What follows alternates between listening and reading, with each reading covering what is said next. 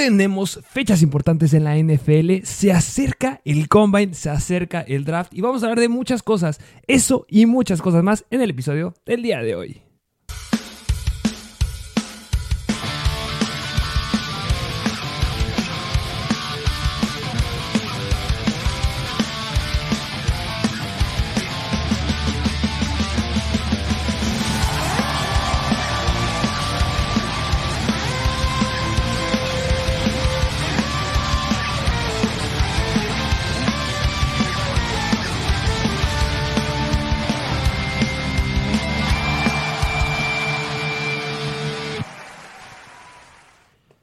Bienvenidos a un nuevo episodio de Mr. Fantasy Football. Así es, y ya acaba esta temporada que pues no les trajimos un episodio completo de reacción del Super Bowl, pero vaya que juegazo. Eh, ah, casi buen juegazo. Yo me quedé ahí, me quedé trabadísimo con esa, ese cierre. Eh, apuntaba al que estábamos hablando durante el Super Bowl, que era uno de los mejores Super Bowls que estábamos viendo ya de un buen rato. Estábamos felices, 35-35, las cosas se ponían bien. Pero me dolió muchísimo ese último castigo. ¿Fue holding? ¿No fue holding? Mm, no lo sé. Yo voy a decir que yo creo que sí fue una buena llamada de holding. Yo voy a decir que yo sí estoy más. Porque le vas a Kansas. No, no, no, no. Pero además, viendo el objetivo, a mi punto de vista, yo creo que sí era. Yo creo que lo que yo le pondría de pero es que no puedes marcarla en el momento del juego en el que estaba. Es decir, ya con. Creo que fue con menos de dos minutos de que acabara el partido, ya en el cuarto cuarto. Por la situación yo creo que no lo hubieran marcado, pero objetivamente yo creo que sí estuvo bien.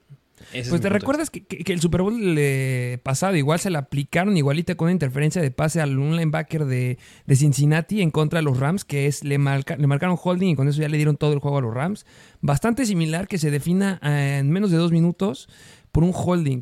Eh, la, vista que todos tenemos, la que se transmitió en televisión, es una vista trasera. Hay una vista, hay una foto que tomó, no sé quién la tomó, la verdad, porque yo no la vi en ninguna transmisión de televisión, lateral, y sí se ve que lo está jalando este James Bradbury a Juju Smith Schuster. Concuerdo contigo. Yo creo que si nos vamos como siendo bien, bien estrictos, podría haberse calificado como un holding, aunque el balón ni siquiera estaba en el aire. Y el balón estaba sumamente lejos de, de, Yuyu, que era, no era atrapable, que eso también entra ahí en debate. Em, pero sí, no puedes marcar un, castigo de ese estilo ya acabando un partido. Y nos arruinaron el, no, un gran cierre que podemos haber tenido de, Filadelfia y de Kansas City, que a lo mejor eso lo llevaba Kansas, porque al final de cuentas estaba para ser primero y diez o lleva a ser la cuarta oportunidad, etc, etc, etc. Pero hubieran dado un gran, un, cierre, un gran cierre y nos hubiéramos quedado con un buen sabor de boca. Que yo creo que lo que más le puedo agregar a esa interferencia de pase, bueno, holding, yo creo que es que un punto válido para Bradbury es que dentro de las primeras cinco yardas se puede hacer contacto. Es decir, pueden estar ahí jaloneando un poco al wide receiver. Pero pues ya involucran otros factores, situación de juego, que no dejaba pues moverse bien a Juju. Pero en fin, pues sí, como dices, arruina un gran partido que pues un marcador de 38-35 para mí ya es un, es un gran juego que, justamente lo dijo el árbitro, ¿eh? que no, no fue por porque hubiera, hubiera habido contacto, sino que limitó la trayectoria o fue ahí un... Sí, limitó la trayectoria hacia afuera, justamente en el momento en que va hacia adentro y luego hacia afuera, ahí es el momento en el que el árbitro ve, ¿sabes qué? Esto es holding y se marca. No es tanto que haya sido un contacto como tal, sino ese, ese problema que no lo dejó salir. Pero bueno, eh, opiniones eh, a favor es que estaba dentro de las 5, que el pase no era atrapable, el balón no estaba ni siquiera en el aire. Puntos e, en contra de que sí era un castigo fue justamente eso, que sí lo estaba jaloneando, que estaba interfiriendo con la ruta de Yuyu. Mira, de los dos lados. Y pues el, más grande noticia que salió al final en la entrevista de James Bradbury en Vestidores, él dijo, ¿sabes qué? Sí fue un holding. Pues mira, ya hasta él lo admitió y, y Yuyo hasta se burló del día, en el día de San Valentín de él. Qué mal, ¿eh? ¿eh? Que mira, con eso, ¿qué te parece si arrancamos lo que serían las noticias que traemos para, para, para este episodio del día de hoy? Eh, la jalada que hace este Juju Smith Schuster le pone un comentario allí en Twitter a James Bradbury de Feliz San Valentín. Se prendieron todos, le prendió mecha a todos. Sí. Se le comenta a AJ Brown, le comenta a Darius Slay, le comenta este CJ Gardner Johnson, eh, le comenta a Tyreek Hill, que Tyreek Hill estuvo a favor de ese comentario, bueno, se rió, le comenta a Micah Parsons, que básicamente es que está volviendo un circo esto de, los jugadores. También comenta Patrick Mahomes diciendo, este brother a estar cansado y aburrido, es como, déjenlo en paz, no se metan. Pero al final de cuentas, Juju sí se pasa de chistoso. No es el Juju con el que empezamos a ver al inicio de, de la NFL. Ha bajado muchísimo su rendimiento y a mí se me hizo de más. Yo, la verdad, yo concuerdo mucho con Tyreek Hill. a mí, la verdad, sí me hizo mucho reír.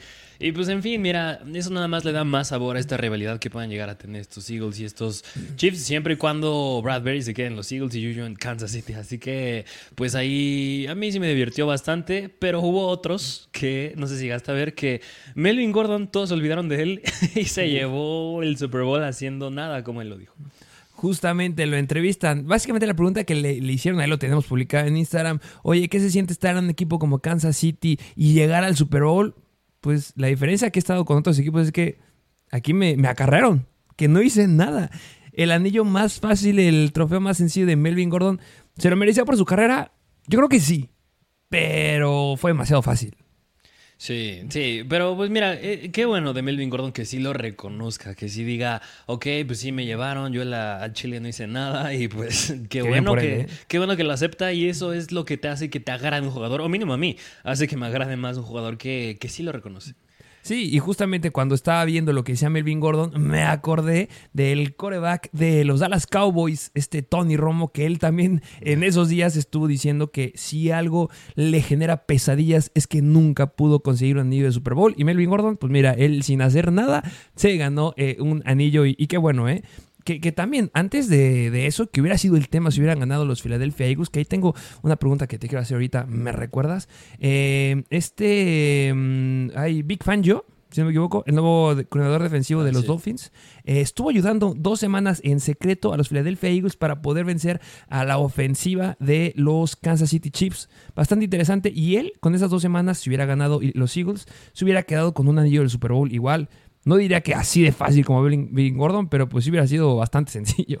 Sí, que bueno, o sea, no creo que haya sido tanto en secreto, porque sí, bueno, sí salió la noticia, sí lo, creo que hasta tuvo un mini contrato, si lo podemos llamar así. Pero, después, ¿no? Pero después. salió no, no salió luego, luego, cuando ya lo, firmaron luego, luego. Se tardaron en decirlo y pues ya se, se abrió que ya no era en secreto. Sí, claro. Y, digo, lo digo porque no vayan a decir, entonces, ¿por qué no lo sancionaron? ¿Por qué no lo multaron si era en secreto? O sea, de alguna forma sí fue oficial, no fue como tan, tan por debajo de la mesa. Y que, si recordamos cuando se da la noticia de que Big Fan yo va a firmar con los Dolphins, él levanta, él saca una, o sea, cuando todo el mundo empieza a decir, sí va a firmar con los Dolphins, él es el que dice, a ver, en su tren, yo todavía no he confirmado nada, todavía podría haber cambios. Yo creo que dice eso para poder defenderse en que ahorita estaba firmado con los Eagles, pero nadie sabía. Entonces ya después sale la, noticia y después ya este, un día después del Super Bowl se hace oficial que ya va a ser el coordinador defensivo de los Dolphins. Entonces como que ahí sí nos dio como que una clave, una pista, pero pues no, era muy difícil de predecir eso. Sí, sí, sí. Pregunta, ahorita que sigamos con las noticias, no se me va. Eh, Patrick Mahomes MVP del Super Bowl. Lo llegó a decir ahí este Kelsey, justamente el centro de los Philadelphia Eagles, hermano de Travis Kelsey, que él consideraba que aunque los Eagles hubieran perdido, eh, los Eagles perdieron, Jalen Hurts debía haberse llevado el MVP. Yo creo que sí. Yo apoyo a Kelsey. Híjole. A ver, juegazo que dio Jalen Hurts. No me lo puedes decir que no.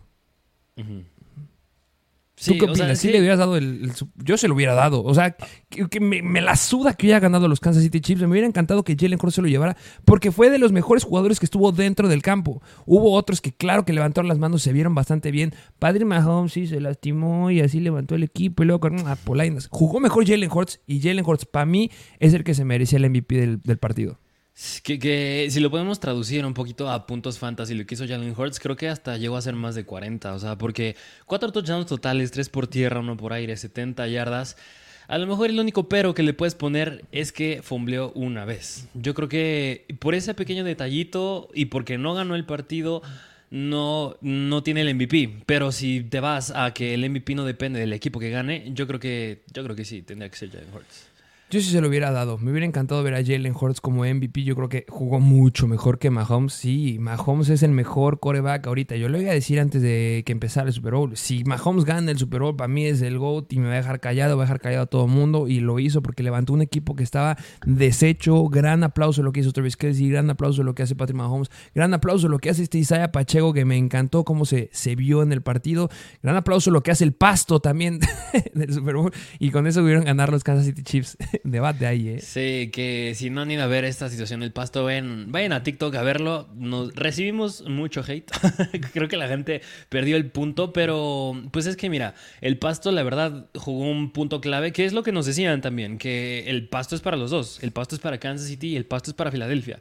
Pero hay un punto clave, es que de, al menos del lado de Kansas City no, no, se vio tanto, pero del lado de Filadelfia sí veías en el sideline cómo muchos se cambiaron los tachos. El mismo Jalen Hurts se los cambió, se los cambiaron porque lo que pasa es que el staff de cada equipo tiene que revisar el pasto para ver qué tipos de tacos usan. Y lo que pasó con Filadelfia es que no hicieron un buen trabajo ahí y por eso se cambiaron los tachos todos los jugadores. Kansas City yo creo que hizo un buen trabajo, pero de Filadelfia no. Y lo que enfatizábamos ahí, y cerré con esa pregunta del TikTok, ¿crees tú yo te regreso la pregunta. ¿Crees tú que si hubiera habido un mejor pasto, a lo mejor y este, Patrick Mahomes hubiera tenido más presión de Hassan Reddick, eh, Fletcher Cox y compañía?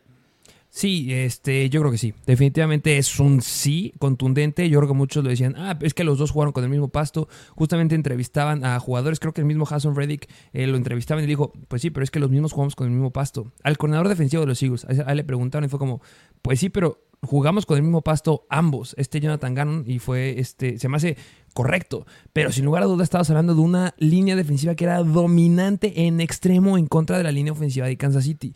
Lo, llegué a decir, no es que, bueno, no es que sea mala la, la, línea ofensiva de Kansas, pero no había forma que pudieran detener a los defensivos de los Philadelphia Eagles. Y ahí bajaron un potencial enorme a hacer sacks, a hacer fumbles y a frenar a Patrick Mahomes de una mayor forma a lo que hizo. Que Mahomes lo hizo mucho corriendo, quitando dos jugadas que son las únicas que corrió. Bueno, la última fue clave, pero yo creo que si hubiera sido el pasto de siempre y no probando pastos en Super Bowl, yo creo que hubiera sido una historia completamente diferente. Así favoreciendo a ambos, ¿eh? También hubiéramos visto más presión a Jalen Hurts. A ambos. Sí, sí, sí. Que, mira, por ahí llega a haber una teoría, que no es segura, es una teoría conspiranoica, pero pues no está de más verla, que a lo mejor, y no sé quién es el encargado de poner el pasto, la verdad desconozco, pero que lo hicieron a propósito, probar un pasto así para ya tomarse más en serio la situación del pasto en juegos de temporada regular. Es decir, porque ha habido partidos, creo que si no mal recuerdo, que es el estadio de los Giants y de los Jets, en el que el pasto es de la fregada y muchos jugadores han llegado a lesionar ahí. Es decir, para que se lo tomen más en serio y para que vean que el pasto pues no es, pues no es cosa menor justamente en un partido de Cleveland que estaban jugando como locales, hubo un chistoso o, gente que se metió antes del partido al campo y, usaron un carrito para dañar todo el pasto. Y cuando veíamos el partido, había las donitas que estuvieron haciendo con un cochecito de como de los de golf, pero dañaron el pasto. Y pues sí, yo, no había escuchado esa, esa conspiración, pero pues se me hace bastante drástico. Pero se me hace que solo así te escucha la NFL. Sí, o sea, es una teoría. Yo la pongo ahí sobre la mesa. Si ustedes la, quieren creer y les hace sentido, pues adelante con ella. Pero pues es una teoría que yo llegué a escuchar por ahí. Pues dejando unas cuantas teorías, ¿te parece que veamos a noticias? Sí, eh, Sigamos con las noticias. Eh, desde 1994, 93, 95, no recuerdo el año, eh, no habíamos visto que un equipo perdiera su coordinador ofensivo y coordinador defensivo después del Super Bowl. Y es lo que le pasa a los Philadelphia Eagles, porque pierden a Shane Stitchen, su coordinador ofensivo, que se va como head coach de los Indianapolis Colts, y pierden a su coordinador defensivo, Jonathan Gannon, toda una estratega a la defensiva, que se va como el head coach de los Arizona Cardinals.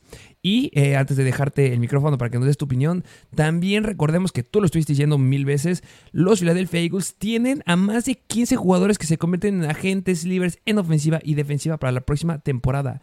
Se caen a pedazos. Sí, sí, sí. O sea, mira, pues del coordinador ofensivo y defensivo, la verdad sí va a ser una baja importante. Si me preguntas, yo creo que no llegan al Super Bowl la próxima temporada. Yo creo que no, lo van a volver a hacer. Porque, pues es que este tuvo que haber sido su año. O sea, a diferencia de un, equipo como San Francisco, que todavía tienen para unos cuantos años más, Filadelfia pues se le cayó a pedazos, pero no quiere decir que todo dependía del coordinador ofensivo y defensivo. Claro que son bajas importantes, pero lo importante es que sigue Nick Sirianni ahí y puede, pues espero yo, haga un buen trabajo para mantener este ritmo ofensivo que trae que justamente viene en estos días la renovación de contrato de Jalen Hurts, que se rumora que podría llegar a ser más alta de la renovación que tuvo el mismísimo Josh Allen de más de 260 millones por seis años.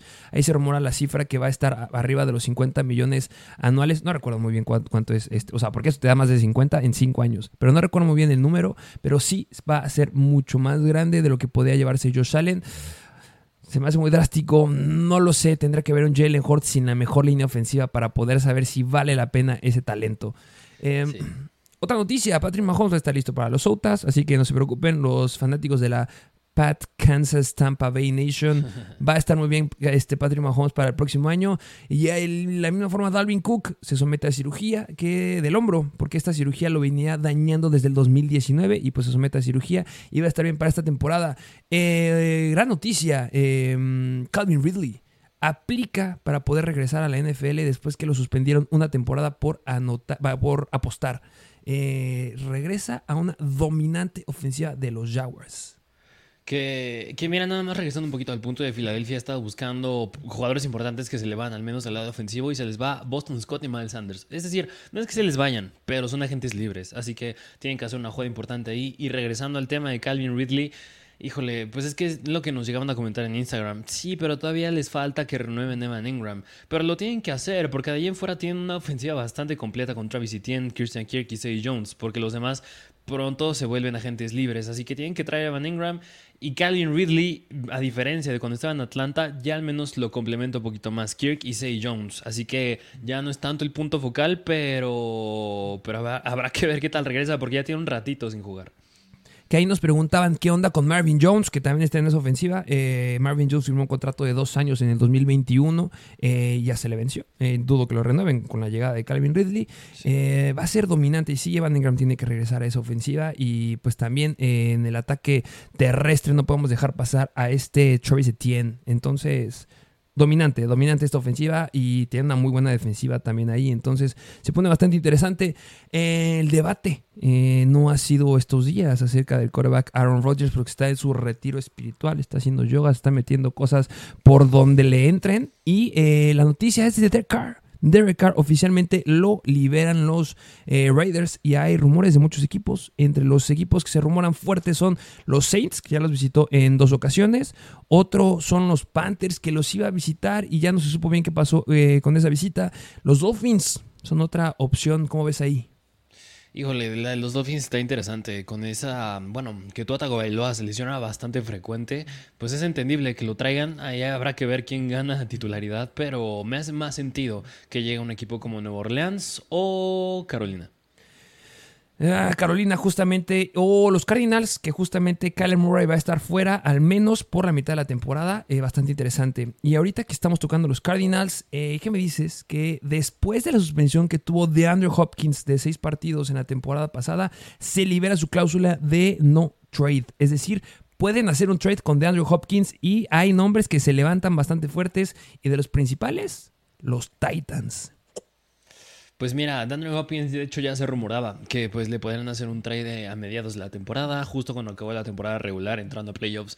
Se decía también que podían hacer, bueno, más bien lo podían mandar a otro equipo haciendo un trade. Y pues a los Titans, híjole, yo creo que se va a quedar muy feo, sin duda alguna. Yo creo que si era relevante en fantasy todavía, pues si llega a los Titans, yo creo que se cae, se cae. Ahí lo va a dejar, se cae. Se cae, se cae y se cae. Y, otro rumor ahí que está eh, Lamar Jackson, que justamente están entrevistando a coaches para ser coordinador ofensivo de Baltimore y a ninguno le están diciendo que Lamar Jackson va a estar en esa ofensiva. O no lo están planteando como algo seguro. Podría estar o no podría estar, es lo que están diciendo. Y de los equipos que más están brincando para poder quedarse con Lamar Jackson son los Atlanta Falcons. Sí, sí, sí, Atlanta, porque recordemos que, bueno, en dos años Marcus Mariota es agente libre y Desmond Reader, bueno, apenas lleva un año de novato, él todavía tiene rato para estar ahí en Atlanta, pero pues si cae en Atlanta un equipo que se inclina demasiado al ataque terrestre, pues es el escenario perfecto para Lamar Jackson, encaja en el perfil que tiene, aunque la duda sería con quién se va a quedar Baltimore, es decir, también Tyler Huntley es agente libre, Lamar Jackson es agente libre, así que se quedarían sin ningún coreback, habrá que ver si optan por confiar en Tyler Huntley o a lo mejor y Derek Carr podría caer ahí, no lo sé.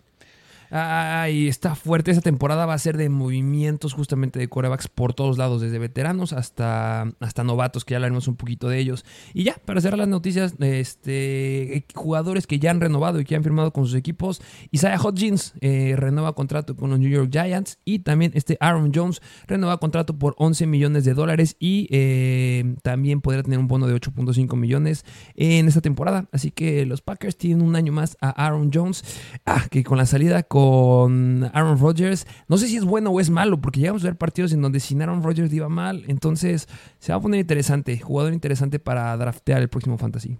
Justamente jugadores que renuevan y que en algún momento vamos a tocar otros, pero, pero bueno, ¿traes alguna otra noticia por ahí? O...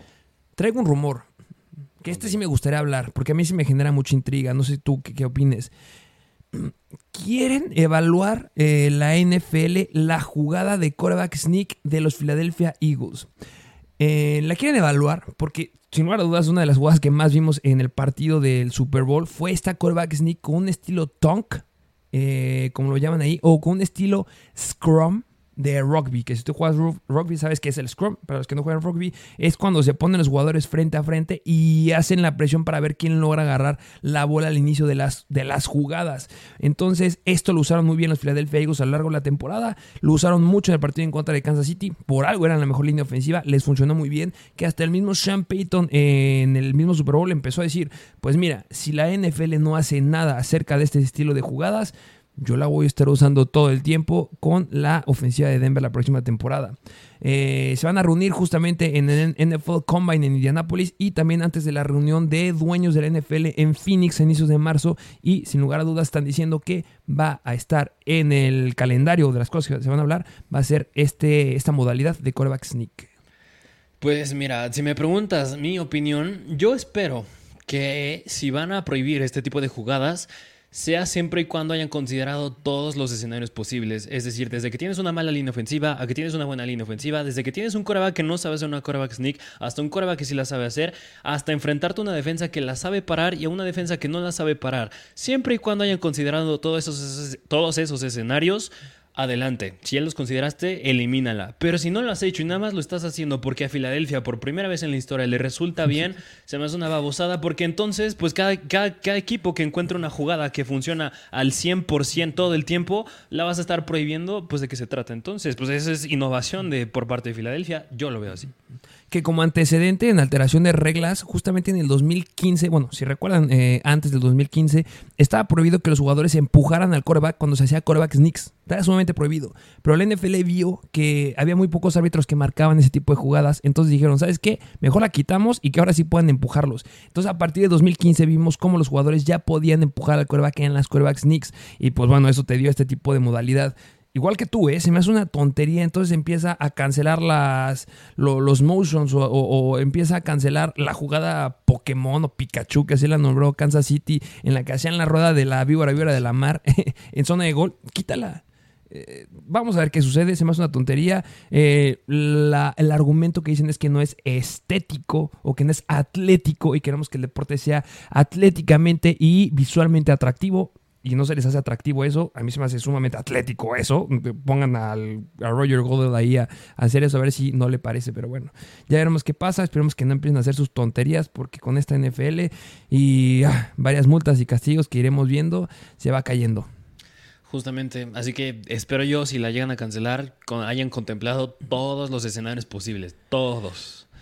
Así es, eh, son las noticias que tenemos para el día de hoy. Hay más noticias, pero para eso vayan a ver nuestro Instagram que ya le estamos publicando. Eh, ¿Qué nos traes para el episodio del día de hoy? Pues mira, pues si ustedes son fans del NFL, ahorita ya van a estar diciendo ya acabó el Super Bowl, ya acabó, ya no me importa un carajo, pero pues se vienen fechas importantes, se vienen cosas bastante interesantes a mi punto de vista. Unas más que otras. unas más que otras.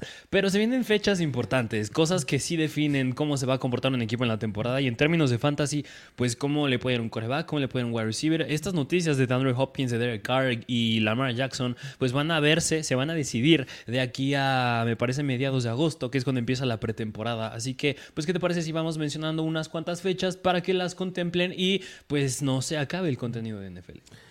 Primera fecha importante, cuál, cuál, ¿cuál es la que tenemos que estar al pendiente los fanáticos del NFL?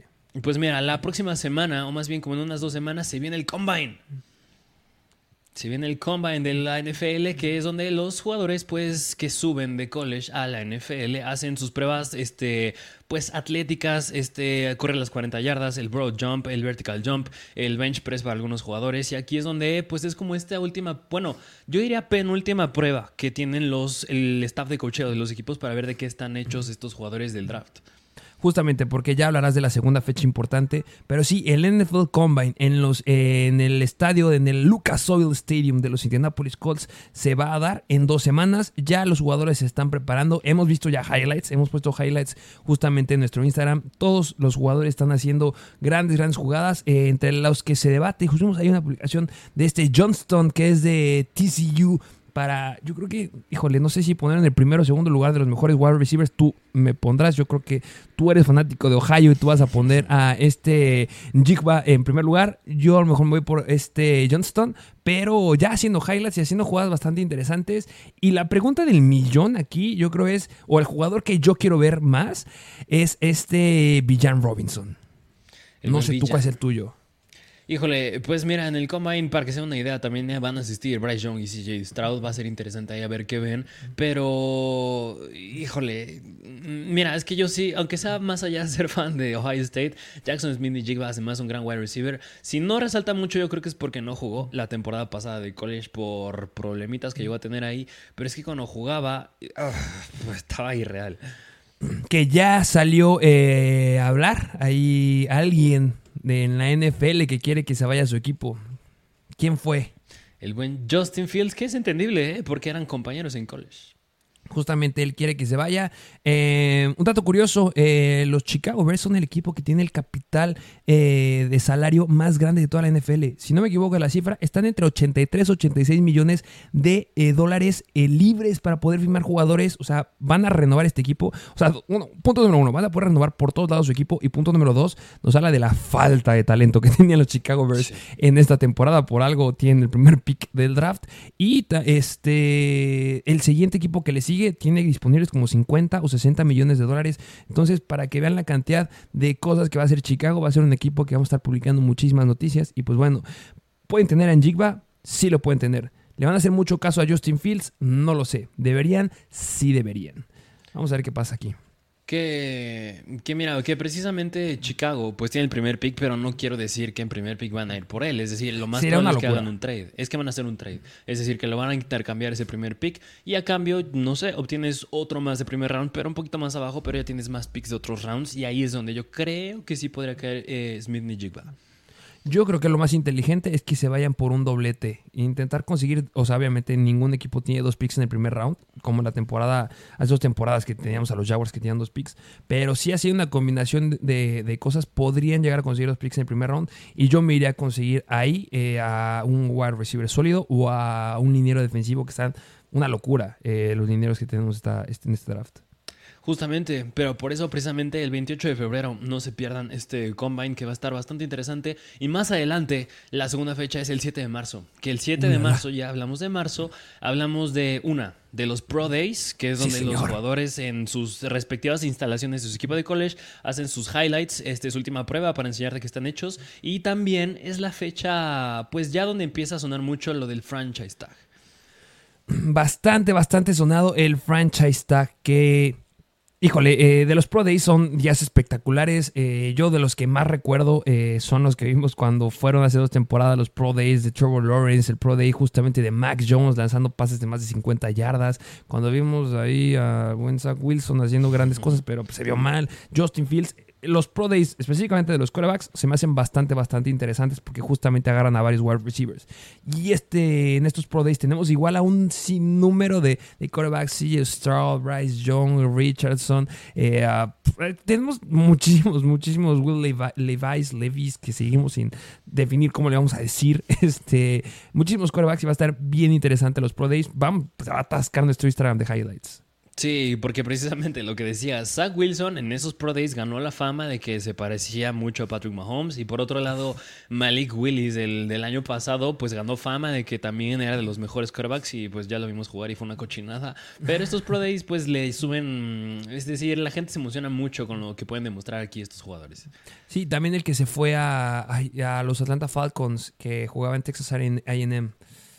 Ah, Mm, ahorita me acuerdo el nombre. Pero igual, o sea, quarterbacks están infravalorados y que les subió muchísimo el Pro Day. Eh, bastante interesante ese día, ¿eh? Déjenlo en su calendario. Sí, sí, sí, así que no se les olvide el 7 de marzo Pro Days y más adelante el 13 de marzo ya no, ya no hablamos tanto de college, ya hablamos más de NFL que ya se puede empezar a negociar con los agentes libres. Se viene sabroso la agencia libre. Que un dato interesante que se me pasó a decir ahorita que fue lo de los Pro Days y el NFL Combine. Hay un jugador clave que ya subimos una, una noticia que se están esperando sus agentes para ver cuál es el precio, qué, qué cantidad de dinero le van a pedir a los Dallas Cowboys para poder renovar su contrato. Y es Zeke Elliott. Se van a esperar al NFL Combine para ver qué talento hay, para ver dónde ponen la suma. Y después de eso, tú hablaste de los agentes libres. Este, pues ver si lo convierten en agente libre o si sí eh, renova contrato con los Dallas Cowboys. Y no es el único, ¿eh? Ya lo dijimos, a ver a los Philadelphia Eagles, a ver a los Chicago Bears, las cosas que, las cosas que pueden llegar a hacer, a ver el movimiento de Van Ingram, a ver justamente las etiquetas de jugadores franquicias como Tony Pollard, eh, como algunos dicen que Dalton Schultz, como podría llegar a ser Lamar Jackson. O sea, hay muchos jugadores que hay que estar siguiendo en estas fechas.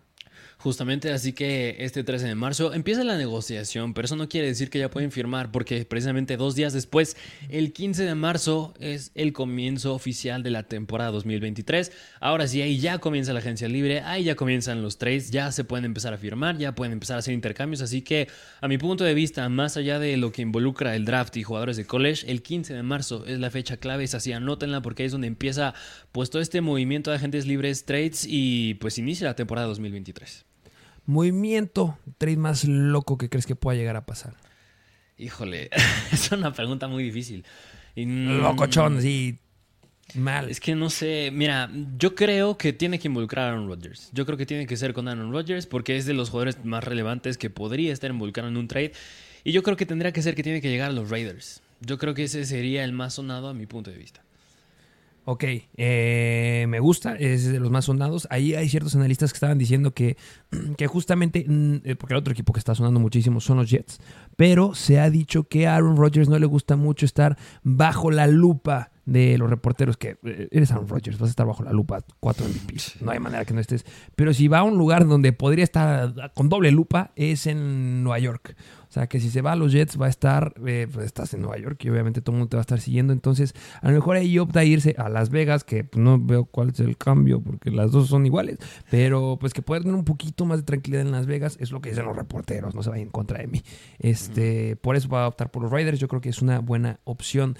Yo diría que un movimiento que estaría bien interesante, que gente, gente, gente lo pide. No, yo no, pero lo he visto en varios lugares. De Andrew Hopkins a los Patriots. Híjole. Dicen. No veo cómo, ¿eh? No veo cómo. No veo. Mira, es Pero que estos, estos rumores de los Pats, creo que hasta yo llegué a ver uno que podría irse Divo Samuel. o sea, llego a ver noticias así, pero yo creo que es probable. Yo creo que el Que lo Divo buscaron. Samuel- el- ajá, que lo buscaron a Divo Samuel. Yo no le haría mucho caso a ese. Yo le haría más caso al de Daniel Hopkins que estás diciendo, precisamente porque necesitan un wide receiver con urgencia estos Patriots. Y yo creo que estos Patriots, ya tocando un punto, ya hablando más específico de los Patriots, yo creo que si me preguntas, este ya es el último año que Mac Jones tiene que hacer algo relevante. Es último, yo digo que este ya es su último chance. Si en este año no hace algo relevante, yo creo que estos Pats ya empiezan a pensar en otro coreback, a no sé, a lo mejor y Bailey Zappi, como fue relevante la temporada pasada. Zappi, sí. Pero sin duda alguna le tienes que apoyar. Tienes que traerle algún wide receiver que sí sea wide receiver 1 y ese tendría que ser Andrew Hopkins. O sea, tú si le das tres temporadas y después ya va. Porque recordemos que Mac Jones jugó desde la primera. Mm, Es el máximo que le das. Sí, yo, yo, yo, yo nada más le daría este año que viene y ya. Ok, o sea, jugarías igual con Zach Wilson. Sí. O sea, porque en caso de que no jalen a un Aaron Rodgers, en teoría están optando por Zach Wilson y si no, ya eh, acortarlo para otro lugar. Sí, es que bueno, que, para mí el peor de esa clase de draft de Zach Wilson, Mac Jones yo creo que le sigue, pero sin duda alguna a los dos, yo creo que si este año no hacen algo relevante, yo creo que ya. Cortado, sí, pues sí, con la clase y volumen de corebacks que llegan a la NFL, ah, va a ser una locura. Eh, pues sí, estoy de acuerdo contigo. Igual hay que estar siguiendo justamente a los Falcons eh, por esta llegada o salida de corebacks, que no, siempre estamos hablando siempre de Lamar Jackson, de Aaron Rodgers. Recordemos que está Derek Carr, también recordemos que Tannehill podría estar ahí, eh, todavía le queda creo que un año, pero podría estar ahí en la discusión de salir del equipo. recordemos a Jimmy G, recordemos que también está Baker Mayfield disponible. O sea, va a haber jugadores todavía que están disponibles y que podrían moverse a algún otro equipo. Recordemos que los Falcons igual rescataron del del inframundo a este. Mm, ay, ¿Cómo se llama? A, Marcos Mariota para que fuera su coreback, pueden rescatar a alguien para que llegue a ser titular y pues hay ciertos nombres que sí podrían llegar a ser relevantes y, entre otros igual. ¿Recuerdas ahí a, este, mm, ¿cómo se llama? El que estaba, este coreback que estaba en Chicago y se fue a los Steelers, siempre se llama su nombre, ah, unos, Mitchell Trubisky, él es el rumor que puede llegar a Miami, por ejemplo. Sí, sí, sí. Y dentro de otros nombres que también podrán estar en el movimiento, no sé, uno es DJ Moore, otro Brandon Cooks. Por otro, favor. otro era Aaron Jones, pero él, ya como ya lo dijiste anteriormente, ya lo firmaron. Bueno, más bien se queda en Green Bay.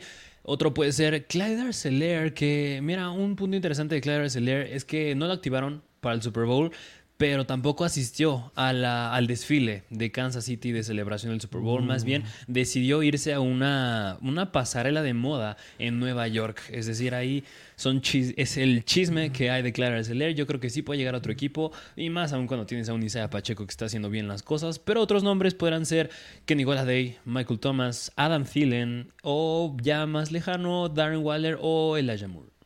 Darren Waller, justamente se rumora que podría salir este Laia Moore, ojalá que no, y que se quede con los Jets cuando llegue un buen coreback.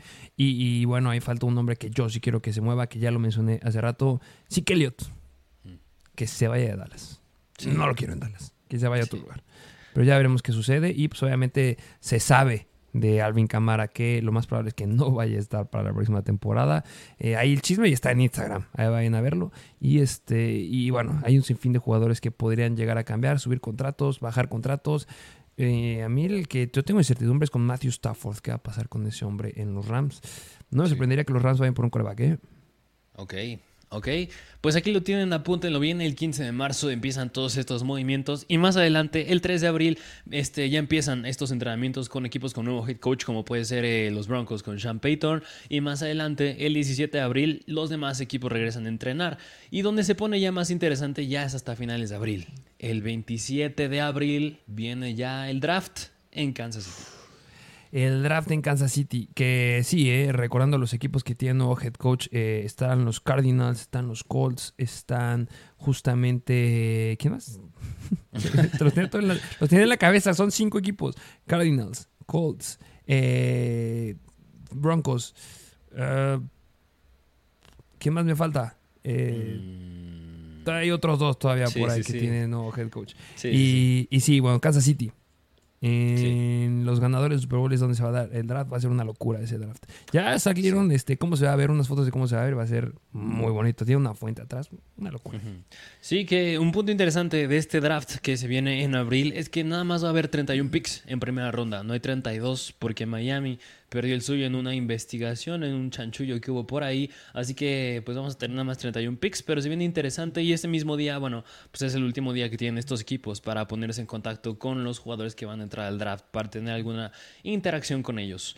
Eh, y más adelante, una fecha ya que es a mediados de mayo, se libera el calendario oficial de la NFL para la temporada. Tenemos calendario oficial ya la próxima temporada. Eh, ya están saliendo apuestas de quién se cree que pueda llegar a ser campeón de Super Bowl. El que está liderando las apuestas de campeón de Super Bowl justamente son los Kansas City Chiefs. Los Eagles, ¿en dónde están? Están hasta cuarto lugar. Eh, bastante, bastante bajitos. Y pues arriba sigue estando los Bills. En segundo lugar está Cincinnati, por ejemplo. Va a estar muy interesante esta temporada. Y apuestan a los Jets. Sí, No lo sé. Sí, no, quién sabe. Ojalá que jalen un buen coreback. Justamente, así que ahí se verá la complejidad de calendario para cada equipo, qué tan buenos escenarios, qué tanta probabilidad tienen de si hacer los playoffs o no. Y más adelante, a mediados de julio, se viene el límite para negociar el franchise tag. Y ya a finales de julio es cuando empiezan, pues, los. eh, empieza el training camp, que es interesante porque aquí jugadores que aún continúan negociando su etiqueta de jugador franquicia optan por no asistir al training camp. Así que ahí se pone bueno el chisme para ver quién sigue haciéndose del rogar, quién no, a quién sí se quiere quedar en su equipo. quién- Lamar Jackson. Ahí va a estar, ahí va a estar. Se va a esperar hasta el último momento para no ir a entrenar, para caer el rendimiento y para que sea una basura la próxima temporada. Así que apúntenlo bien, finales de julio se da este training camp y pues mira, esas son las fechas importantes porque ya en agosto pues ya empieza la pretemporada, empiezan más estos pues estos juegos en los que se definen los novatos más que nada que es donde los ponen a prueba y ya en septiembre pues se viene la temporada regular. Y eh, iniciaremos la temporada del 2023 y cerraremos con el Super Bowl el 11 de febrero del 2024 en Las Vegas. Así es, así que yo creo que si me preguntas, fechas importantes es dentro de dos semanas, el Combine 28 de febrero, 7 de marzo, el Pro Day, el 15 de marzo inicia la agencia libre y los trades, Eh, de ahí me iría hasta el 27 de abril que ya es el draft y de ahí a mediados de mayo el, se libera el calendario de la NFL y ya hasta finales de julio inicia el training camp. Espero que las hayan notado, muchas cosas interesantes, pero eh, pregunta, ah, ¿tendremos mm, partidos de fútbol americano hasta septiembre o hay algo antes? Tú, a ver, tú, tú, tú dime. Tenemos fútbol americano, patrocinado por Dwayne The Rock Johnson a partir de este domingo. Así es, la famosísima XFL, ¿no? XFL. La XFL está de regreso por tercera vez.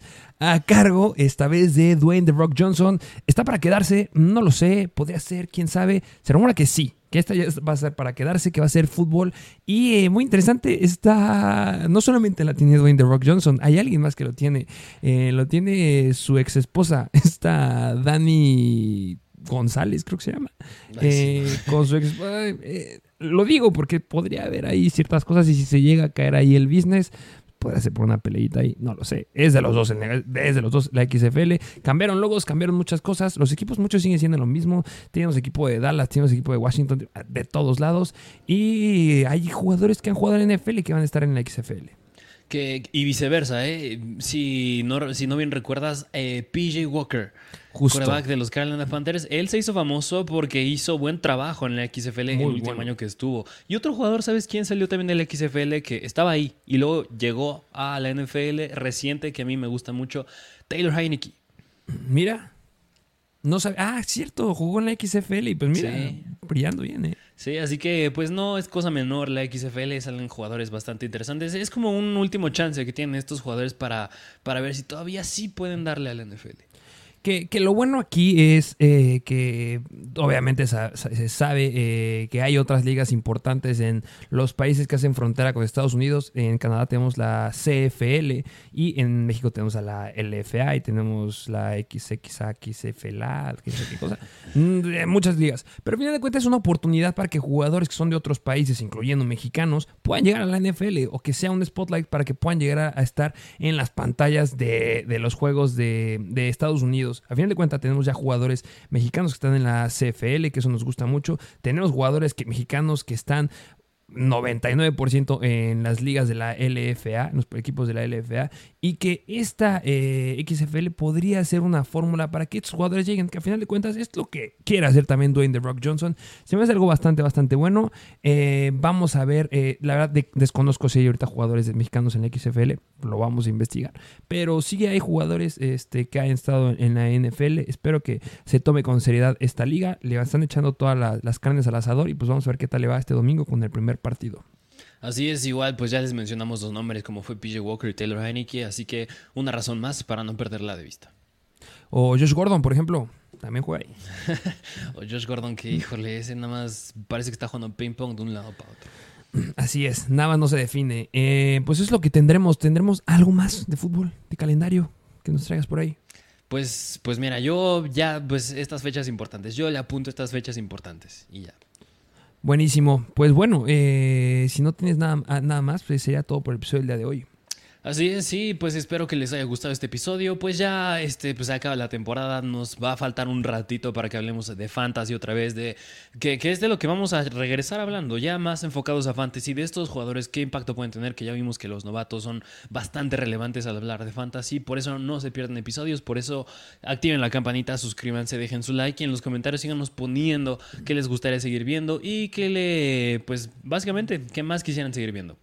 Vamos a hablar mucho de los novatos, vamos a hablar justamente de muchos que llegan a jugar Dynasty. Va a ser el momento que nos empiecen a ver para que empiecen a jalar a sus equipos. Y obviamente, si te quieres adelantar a todos de tu liga y ser el mejor en fantasy, pues desde ahorita ponerse las pilas. Vamos a estar hablando, subiendo noticias, TikToks por todos lados. Aquí no paramos. Y pues bueno, recuerden darle me gusta, recuerden suscribirse, recuerden dejar un comentario, seguirnos en Instagram, darle un follow igual ahí en TikTok que vamos creciendo cada vez más. De verdad, muchas gracias. Y pues sin nada más que agregar ni que decir, nos vemos a la próxima.